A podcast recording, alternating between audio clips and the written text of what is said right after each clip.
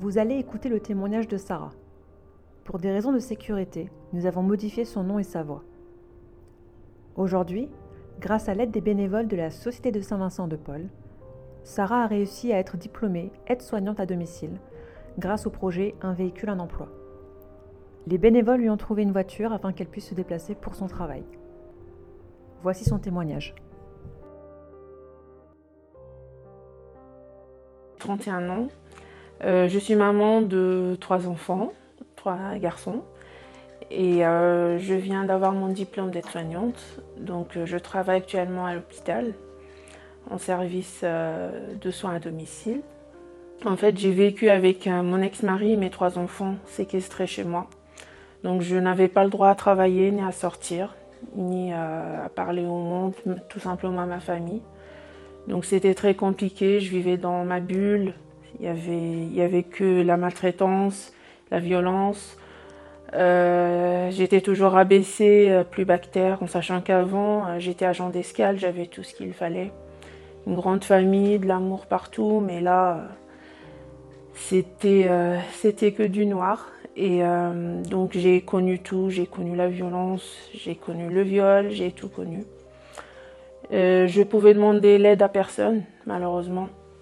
Donc la seule fois où j'ai pu, euh, j'ai pu aller demander de l'aide, c'était en venant ici dans la région, euh, ici dans la Loire-Atlantique, voir ma mère et mes frères. Donc c'est là où ça c'est en fait, je pouvais pas cacher le l'histoire, tout, tout ce qui s'est passé en fait. Et c'est là où c'est parti. Donc, euh, par la grâce de Dieu, j'ai pu euh, sortir de, ce cauchemar et de quitter ce monstre qui se nourrissait de mes peurs. Et à chaque fois, en fait, où, je croyais que j'allais, ça y est, ça va finir, bah, c'était toujours. Euh, à chaque fois je montais, en fait, une marche, j'avais l'impression de reculer quatre marches. Quand il y a des portes qui se ferment, où il manquait des papiers, où il manque ça, où il manque ça en sachant que mon ex-mari, euh, quand je l'ai quitté, je l'ai quitté sans rien du tout, sans papier, j'avais rien du tout sur moi, avec des dettes, avec euh, tout.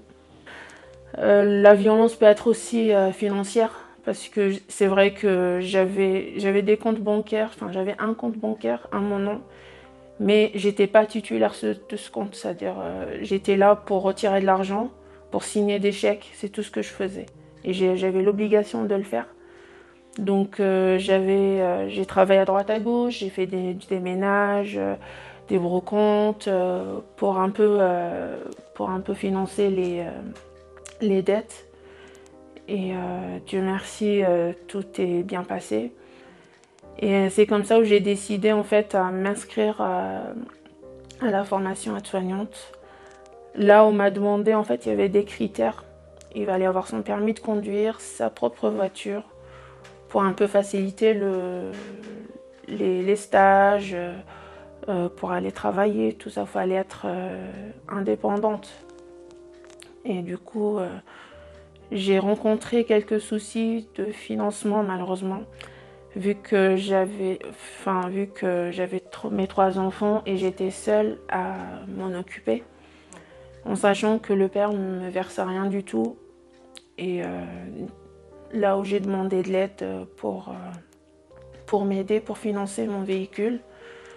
Donc euh, j'ai obtenu mon, aide et grâce à ça j'ai pu, aller à l'école et d'apprendre et réussir mon, mon diplôme. Et puis au jour d'aujourd'hui, bah, je suis épanouie. Donc c'est une bonne expérience et je trouve que je trouve que qu'on donne les moyens aux personnes euh, je ne vois pas pourquoi ils ne réussissent pas. Parce qu'il y a des personnes qui, sont là et puis euh, ils ont toutes les portes fermées. Le fait qu'il y a une personne ou un bénévole qui se déplace chez nous, que ça, c'est en fait c'est un moyen plus rassurant pour nous et puis l'autre partie. Je pense que c'est euh, c'est mieux que de parler au téléphone.